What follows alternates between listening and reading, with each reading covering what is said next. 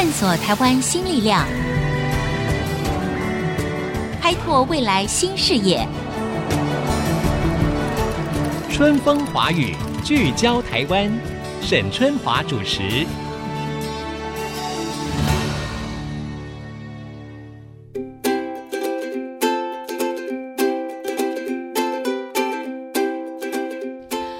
嗨，各位听众，大家好，欢迎收听 IC 之音的春风华语，聚焦台湾，我是节目主持人沈春华。诶，说到了这个中美贸易大战啊，那真的是变化非常的快速，可以说超乎我们的想象。呃，犹记得在六月底的时候呢，G20 闭幕之后啊，四十八个小时之内，美国总统川普呢，他非常快速的跟这个中共的领导人习近平呢，达成了一个所谓的贸易战的休兵协议。然后之后呢，又出人意表的举行了一个川金会，相信大家印象还非常深刻哈。那么看起来整个的贸易战呢，从剑拔弩张，好像就稍微缓和一点了。不过没想到啊，这个人算不如天算啊，在最近的时候呢，这个中美之间呢又来了一个货币大战。那么美国呢再次呢将中国大陆呢列为汇率的操纵国，这也使得双方的对立情势升高。这出歹戏啊，继续拖棚，那对我们台湾的影响呢，也势必会扩大。因此呢，我们今天在节目当中呢，特别请到了台湾经济研究院景气预测中心主任孙明德孙主任，来为我们广大的听众朋友分析这个瞬息万变的情势。孙主任你好，主持人您好，各位听众大家好。OK，好，主任，我们谈到了川普这个人呢，我们说川普很难测，对不对？那川普这个人呢，也是不甘寂寞，他也好强不认输，所以这一波的中美贸易大战。那其实我们看到了非常戏剧性的改变。川普这个人对于整个的贸易战哦，他的走向势必也会有非常关键性的影响。比如说，从六月底的川习会、川金会到现在，美国在关税啦，或者是制裁华为，或者是对北韩的态度方面，到底这个川普领军的美国他们的立场有没有保持一致，还是说根本上他就是摇摆的？不断的在修正他的策略的，你怎么看川普对于中美大战的影响？是，我想主持人说的没有错。我觉得川普本身没有一个战略的主轴，嗯，他也没有搞清楚自己最后想要的是什么，嗯，他就是且战且走，是用一个简单的形容词叫挤牙膏，挤牙膏。哎，如果你可以被他挤到的话，就一直挤下去。嗯、但如果他发现这个牙膏很硬的话呢，嗯、他就会有其他变通的方式。是挤牙膏的方式，在一九七零年、一九八零年，美国对日本就一直在挤牙膏。嗯，刚开始是纺织品，接下来彩色。电视机、牛肉，对，然后汽车到最后的半导体，嗯，只要日本一让步，美国就会针对下一个产品再进一步的施压，嗯嗯嗯。所以这一次，其实中国在过去的美日贸易战上学到了很多，是他知道你不能在一开始就让。美国如果知道你是软柿子，他一定从头给你挤，他就软土生绝了啦。是，所以这一次你会发现，从去年的七月。八月、九月，美国实施了前三波的关税开始，嗯，嗯，其实中国就没有做什么特别的让步，对啊。当然，在去年可能刚开始的时候，和谈大家还希望有点进展。是去年五月刘贺访美的时候呢，嗯、川普说：“哎，你答应我的事情完全不符合我的需求，所以不算。”所以马上就宣布七月、八月课关税，嗯嗯。然后因为七月跟八月加起来只有五百亿，加起来金额只是整个贸易额的十分之一，是看起来不大。所以九月的时候再加一个两千亿。刚开始的时候，关税是只有百分之十，然后就跟这次一样，他现在也是告诉你只有百分之十。对，后面要是再不听话，就变成百分之二十五或更高。对。但是到了今年，你会发现，原本大家就在去年年底的时候，也有个集团体，也是在布宜诺斯艾利斯谈完以后，双方开始复谈。所以你会发现，这种复谈、和谈，好像是去年到今年一直在重复的戏嘛。对。然后呢，今年前四个月，大家本来都乐观期待，包含台湾的厂商，嗯，因为我现在接触到国内几家龙头的厂商，像台塑、中钢，嗯，或者像一些科技厂商，都对今年的下半年原本乐观期待。所以一到四月的时候呢，投资增加很多，然后厂商信心也开始恢复。没有想到五月初的时候，特别是五月三号，川普又在推特上面开始发言说，嗯、中国很多条件都没有答应，出尔反尔。对，所以呢，他要把中国原本那个两千亿的百分之十提高到百分之二十五。那一次就造成了双方我觉得信任决裂的开始。嗯哼，那一天美股就大跌。是，然后到了五月十一号正式关税上路的时候，美股跌更多。嗯，那两天加起来总共跌一千点。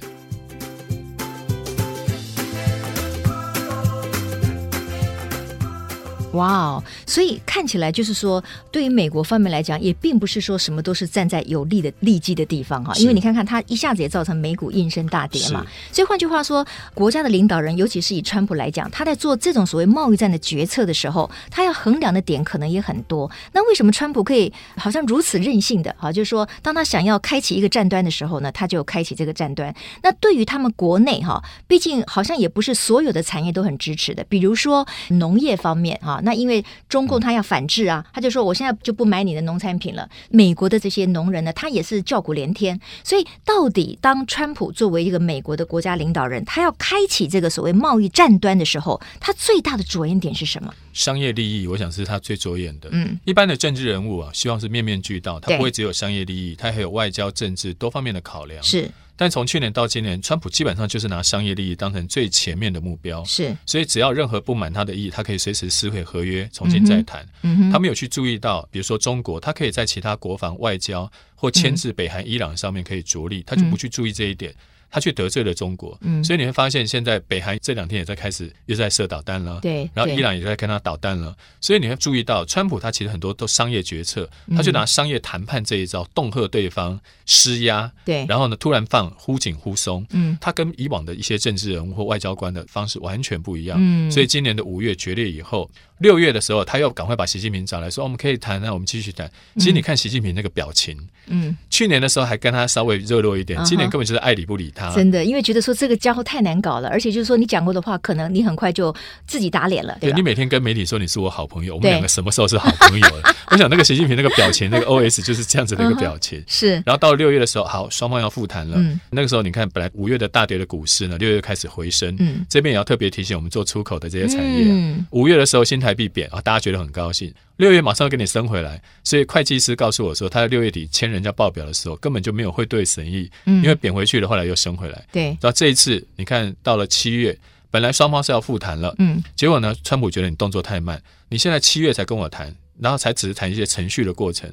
然后，就算我们九月再来谈，那我们的高粱大豆怎么办？嗯，因为我们知道高粱肥大豆香，如果中国不买，就堆满仓。对，那到时候你就很麻烦了。是，所以趁现在赶快卖，你还跟我慢慢拖。嗯，所以他就等不耐烦，他又用了一个新的理由，又要把人家三千亿的东西课关税。嗯，之前我们看到中国很少有这种比较激烈的反抗的动作。对，大概就是你磕我五百，我就磕你五百。嗯，现在呢，他直接在人民币。开始给你贬破七，对，那一贬不得了，美股直接大跌六百点，嗯，然后呢，美股两天大概跌掉快一千点左右。我觉得中国它这一次的人民币贬值，并没有把它进行到底，嗯、它比较像是一个警示，警告你，嗯，它只跌一天，嗯，它第二天就没有跌，嗯、所以第二天我们亚洲股市大家看，哎，好像人民币没有乘胜追击的感觉，嗯嗯嗯，也松了一口气，嗯嗯，所以目前看起来，你的三千亿跟我的人民币破七，两个都是在警告，对，那最后呢，我觉得双方也都知道对方。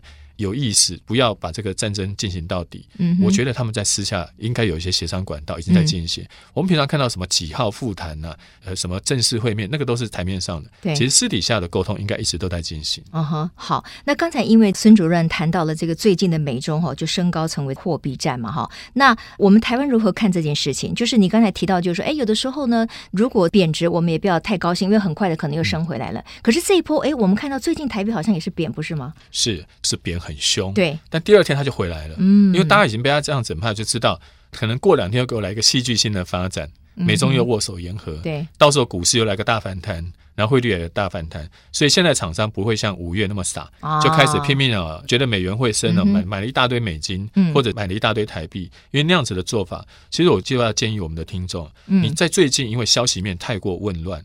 千万不要因为一天的消息马上去买基金、卖基金、买外汇、卖外汇，不要那么冲动，对，不要那么立即反应。你还没有回到家，你那个盘都变了。对，我们最近常常遇到这样的事情。OK，所以就这个盘可能变得非常的快。是，所以如果你是一个非常关注投资市场的人的话，其实你不要太随之起舞，是。因为它可能有一天戏剧性的改变，可是它可能第二天它又和缓下来，又变回来了。所以如果你跟得太紧的话，反而你自己就不断的在受伤，因为你不断的买进卖出，最后的是。手续费被人家金融机构赚走，嗯嗯，那你只是。在那个赌场里面不断的消耗手续费，是。最后就算你给你赚到，也被人家吃掉。我觉得那样子并不划算，嗯、包含连企业也是这样，千万不要赌一边说哦，台币一定贬。或一定升，因为最近的全世界的货币都非常的乱，是。不只是我们刚刚看到这种货币战，最近好多国家都在降息，哎，嗯嗯，纽西兰一次降两码，大家经济都不好，对，当大家都在降的时候，全世界货币啊就贬来贬去，所以这个时候如果你突然就去买了一堆美金或买了一堆台币，其实是非常危险的事情。Uh-huh, 那当然了，我觉得孙主任谈到这个比较一般，我们市井小民的操作面的话，那你要不要再建议的更具体一点？那如果碰到了现在国际间这些大国的贸易战，那我们作为一般的投资者，我们到底那个最重要的心法应该是什么？二零一八年，我建议过一些我去演讲的企业或认识的一些朋友，去年有两个金是最好的，一个是美金，一个黄金。哦，去年是不是？对，去年年初的时候。台币对美金是一比二十九，如果那个时候你投资，你现在是三十一块多，对，就差两块。对对，对。另外一个是黄金，嗯、我去年十月的时候，我那时候就觉得金价怎么可能就一千二呢？嗯，那时候美股大跌，然后金价还一千二，我觉得低了。对，我就建议一些人去买，就那些买的人现在都赚了，都赚了。现在好像一千五了，还是多少？对，所以最近他们已经没有跟我联系了，大家赚了以后去环游世界。不是应该要更紧追着你才对啊？再看看下一波的这个，要是不准，他们就会来责备你；但是要是准，他们就不见，他们都觉得是他们投资英明神武，所以。最近的黄金已经到一千五，我也不觉得说你这时候马上你再跟不能再太追高了，获利的空间其实不大，就变小。但是我觉得最近这几天大家可以再注意另外一个东西，哎，石油，石油，你会觉得很奇怪，哦、油价不是跌成那样？对，你一定要记得，在涨的时候，大家都知道涨的不要跟，跌的可以去注意。油价在过去这几年，你会发现四十五块都是它的低点。对，每次一碰四十五就反弹，因为四十五可能是美国页岩油的成本，嗯、也有可能是欧佩克国家的共同的一个交集。嗯嗯，所以在去年十一月、十二月的时候，有一次油价重跌，也是到四十五开始反弹。嗯嗯嗯。所以当这种东西它的交易量又这么大，又急跌，你目前找不到其他好的投资工具的时候，像这些投资你是可以去注意的。啊，所以第一个要避险用，嗯嗯。第二个要交易量大，第三个要相对低点。是是，当然了，本节目并没有在报名牌哈，但是呢，我们今天因为好不容易请到了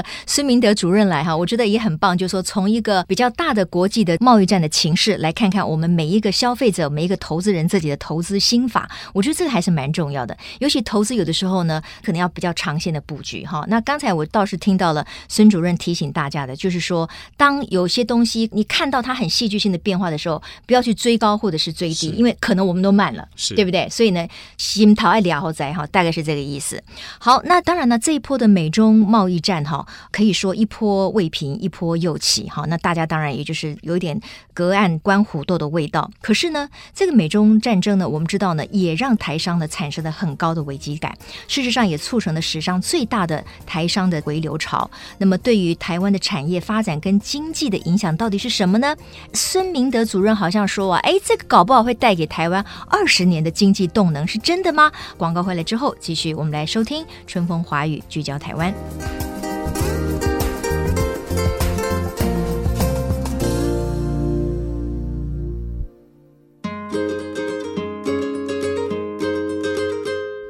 欢迎大家回到春风华语聚焦台湾。我们今天请到的是台湾经济研究院景气预测中心主任孙明德孙主任。我们谈的呢，就是最近让国际社会呢看傻眼的中美贸易大战。哈，那当然对我们台湾的影响也是非常直接的。也因为这个美中贸易战，让很多的台商产生了危机感，所以呢，促成了所谓史上最大波的这个台商回流。哈，我们请孙主任来谈一下，就是说，那台商回流，也就是说，他们把过去可能投资在大陆的，他把一部分收回来，回流投资在台湾嘛。那有一个数字是这样说的，就是说目前大概已经有三千亿回台投资，那全年可以上看五千亿。那么蔡政府呢，甚至还希望说可以吸引到一点三兆的资金返台来投资。你怎么看这一波的台商回流？它的真正效益是什么？呃，我先把这个名词先重新界定一下，叫回流吗？Okay, 大家都觉得回流就是把大陆厂关了，嗯，然后把厂开回来台湾。其实不是这样，它不是这样子，嗯嗯，它是把百分之三十的产能搬回来台湾生产。嗯，其实很多的台商从去年的九月到现在，因为有很多资通讯的厂商，特别是通讯设备。它是第三波受到美国关税影响的厂商，还有一些自行车的厂商，所以从去年的九月开始，他们因为美国把关税加到百分之十，而且他们不知道后面关税会不会继续加，对他们来说比较安全的做法就是把销售美国这一部分呢搬到别地方生产，那销售到欧洲或中国大陆本地就不用动嘛。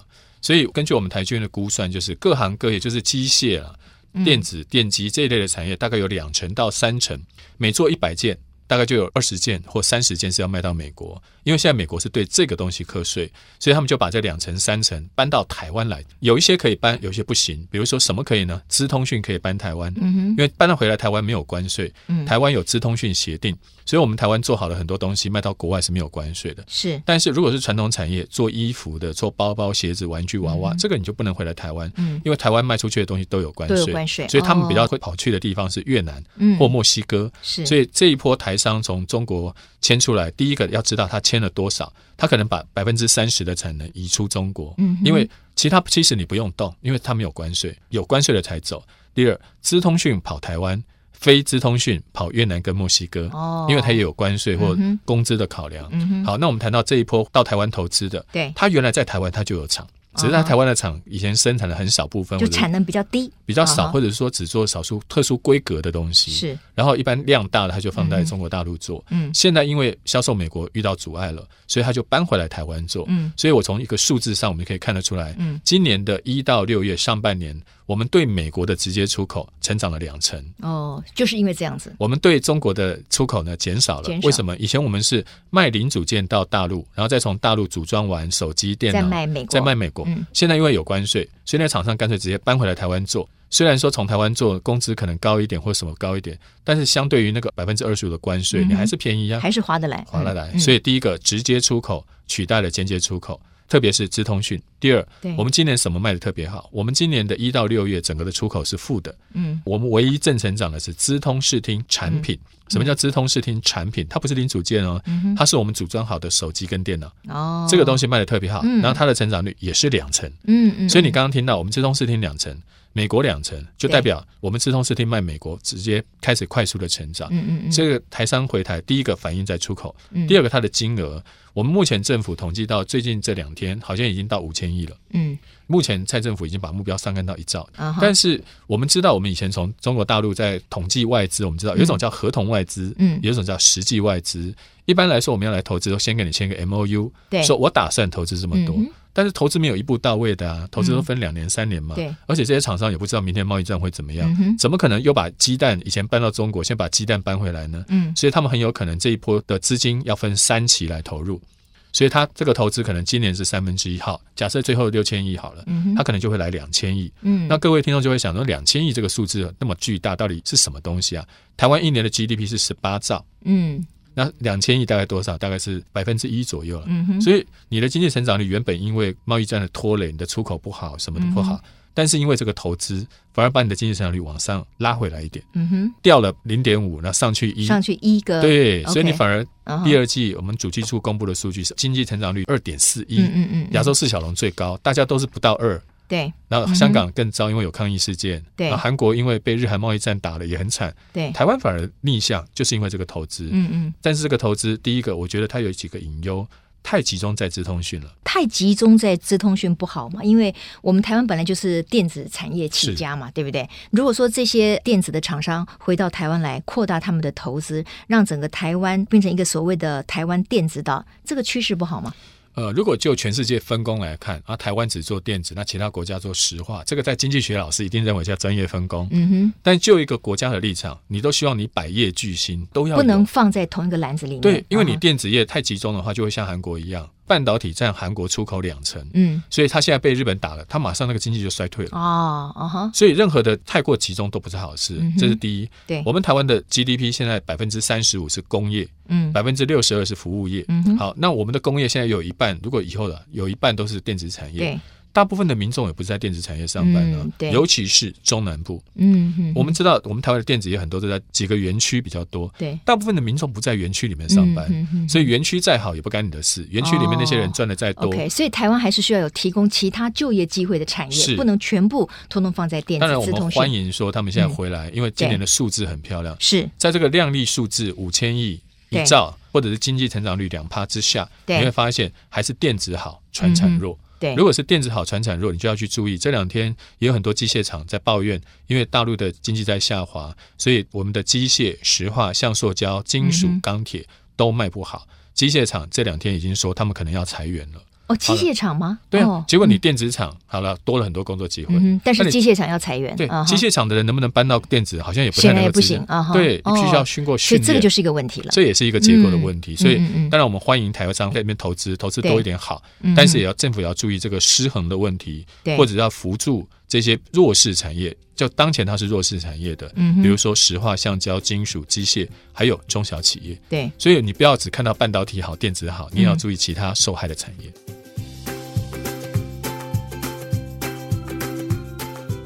不过，孙主任，我好像看到你在一篇文章里面呢，你有提到，就是说，哎，如果我们这次能够吸引台商回流投资，对不对？当然还是会带动一部分的这个就业嘛。那员工薪资也会跟着成长，对于台湾来说，未来五到二十年的经济成长会产生贡献，甚至还能够造就一九八零年代。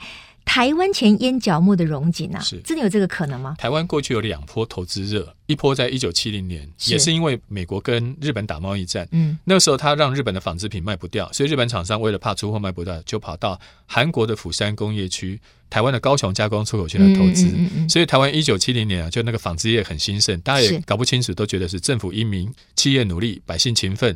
但你要记得，是外面人家把订单给你打过来，对，要不然你台湾这些纺织业要去跟日本竞争很难。嗯，然后到了一九八零年，美国打日本的半导体，对，就把日本的半导体掐住了脖子。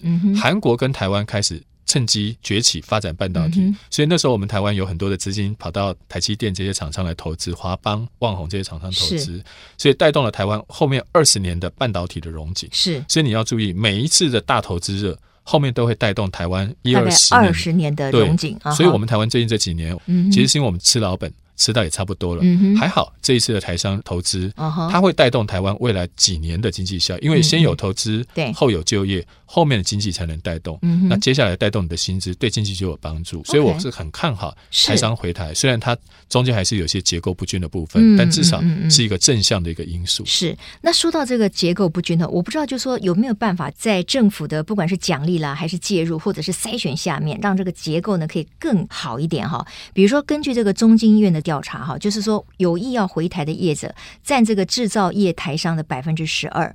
那么以目前在大陆的大约有两万五千家的台商来计算，大概至少就有超过三千家想要回来。但是因为我们台湾毕竟不是那么大的一个地方嘛，哈，就说你也做了一个比喻，我觉得蛮有趣的，就说说娘家很小，你不可能全部嫁出去的这个女儿啊，带着孙子啊、女婿啊，全部通通同一次回来，对不对？住不下嘛，对不对？所以呢，可能要慎选这个衣锦还乡的台商。那如果是这样的话，要如何奖励所谓的？好的台商回到台湾再来做投资呢？是我并不赞成政府用一个数字来衡量，说哎三千了五千了，好像在报数字。嗯嗯嗯、对，重值而不重量，哦、那个数量金额不是重点。嗯，第一个回来的，因为台湾地不够大，对，人不够多，所以第一个高度自动化、嗯、高附加价值应该要优先考虑。对，高度自动化就是它用人必须不要那么多，要不然你给我找了一堆外劳来也不方便。对，第二个什么叫高附加价值？它的产品单价要高。嗯、我们知道一只手机有三万块的。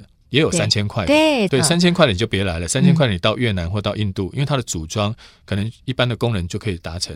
但如果是三万块的，它有高精密度的仪器，而且它高附加价值，所以它回来台湾对台湾的整个经济的贡献或厂商的贡献会比较高。所以高附加价值、高自动化，第三个条件是要有长期承诺。嗯，你不能告诉我你今天回来，你过两天美中贸易战不打你就给我跑。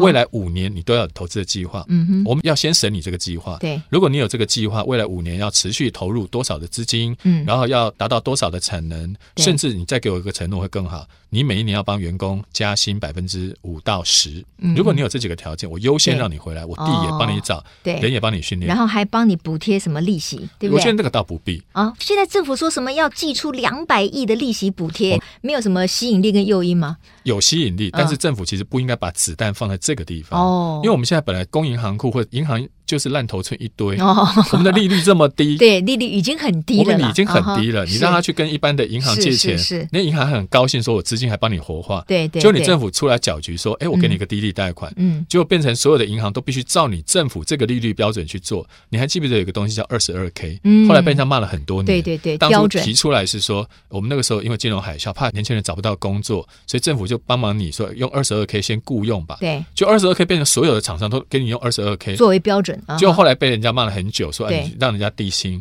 好，那你现在利率呢？又有这样的问题，他本来就要回来，而且这些公司它的经营好，我刚刚说了，经营好了才会回来，是，而且你挑过了，对，所以他并不在乎付那个一趴两趴的利息，你要让他去刚好运用我们台湾的资金，双方互补，对。那如果你这时候给他设定说，你回来我就让你便宜，嗯，那结果每个回来的都先借一大堆钱，嗯嗯，结果反而占用了真正需要资金的，这时候政府的资金该用在哪边？我刚刚说了，中小企业、弱势企业是。他们不是你这波投资的热点，但是他们现在快要过冬过不下去了。对，如果他们一旦裁员，那明年就会有一些失业潮发生。嗯嗯，所以我反而建议政府，我们是不是适度的考虑把这些资金不要通通给这些回来的优惠贷款，应该去优先补助那种即将面临景气寒冬的产业。嗯，那至于这些要回来的，我们帮你引荐嘛，供银行库，台湾的银行资金一堆，或者是还有很多其他的条件可以去帮助发公司债啊，发股票啊。我觉得用这样的方式，嗯嗯，可以让这一次。的回台政策更加的完美，嗯，就不会说好像都是偏重在拿低利率来吸引你这样的一个感觉。是是是，哎呀，真的太棒了！我觉得透过今天这个孙明德主任的说明哈，有很多地方呢，我们就非常的了解了哈，到底这个贸易战或者是说在吸引财商能够再把他们的资金动能引回台湾这个过程当中，我们应该做哪一些努力？不过，我想台湾跟美国还有中国大陆的三角关系是非常微妙的哈，不只是政治的较劲上呢，我们会互有牵动，其实在贸易大战上面，我们两大之间也是难为小，也会受到波及。那究竟是危机，还是说我们可以变成另一波的转机？都再次的让我们政府跟产业界能明白，我们唯有及早防范，而且强大自身的能力跟条件，才是当务之急。好，今天非常谢谢孙明德主任，谢谢你，谢谢。我们也祝福所有的听众有美好的一个星期。我们下周同一时间，春风华语聚焦台湾，空中再会，拜拜。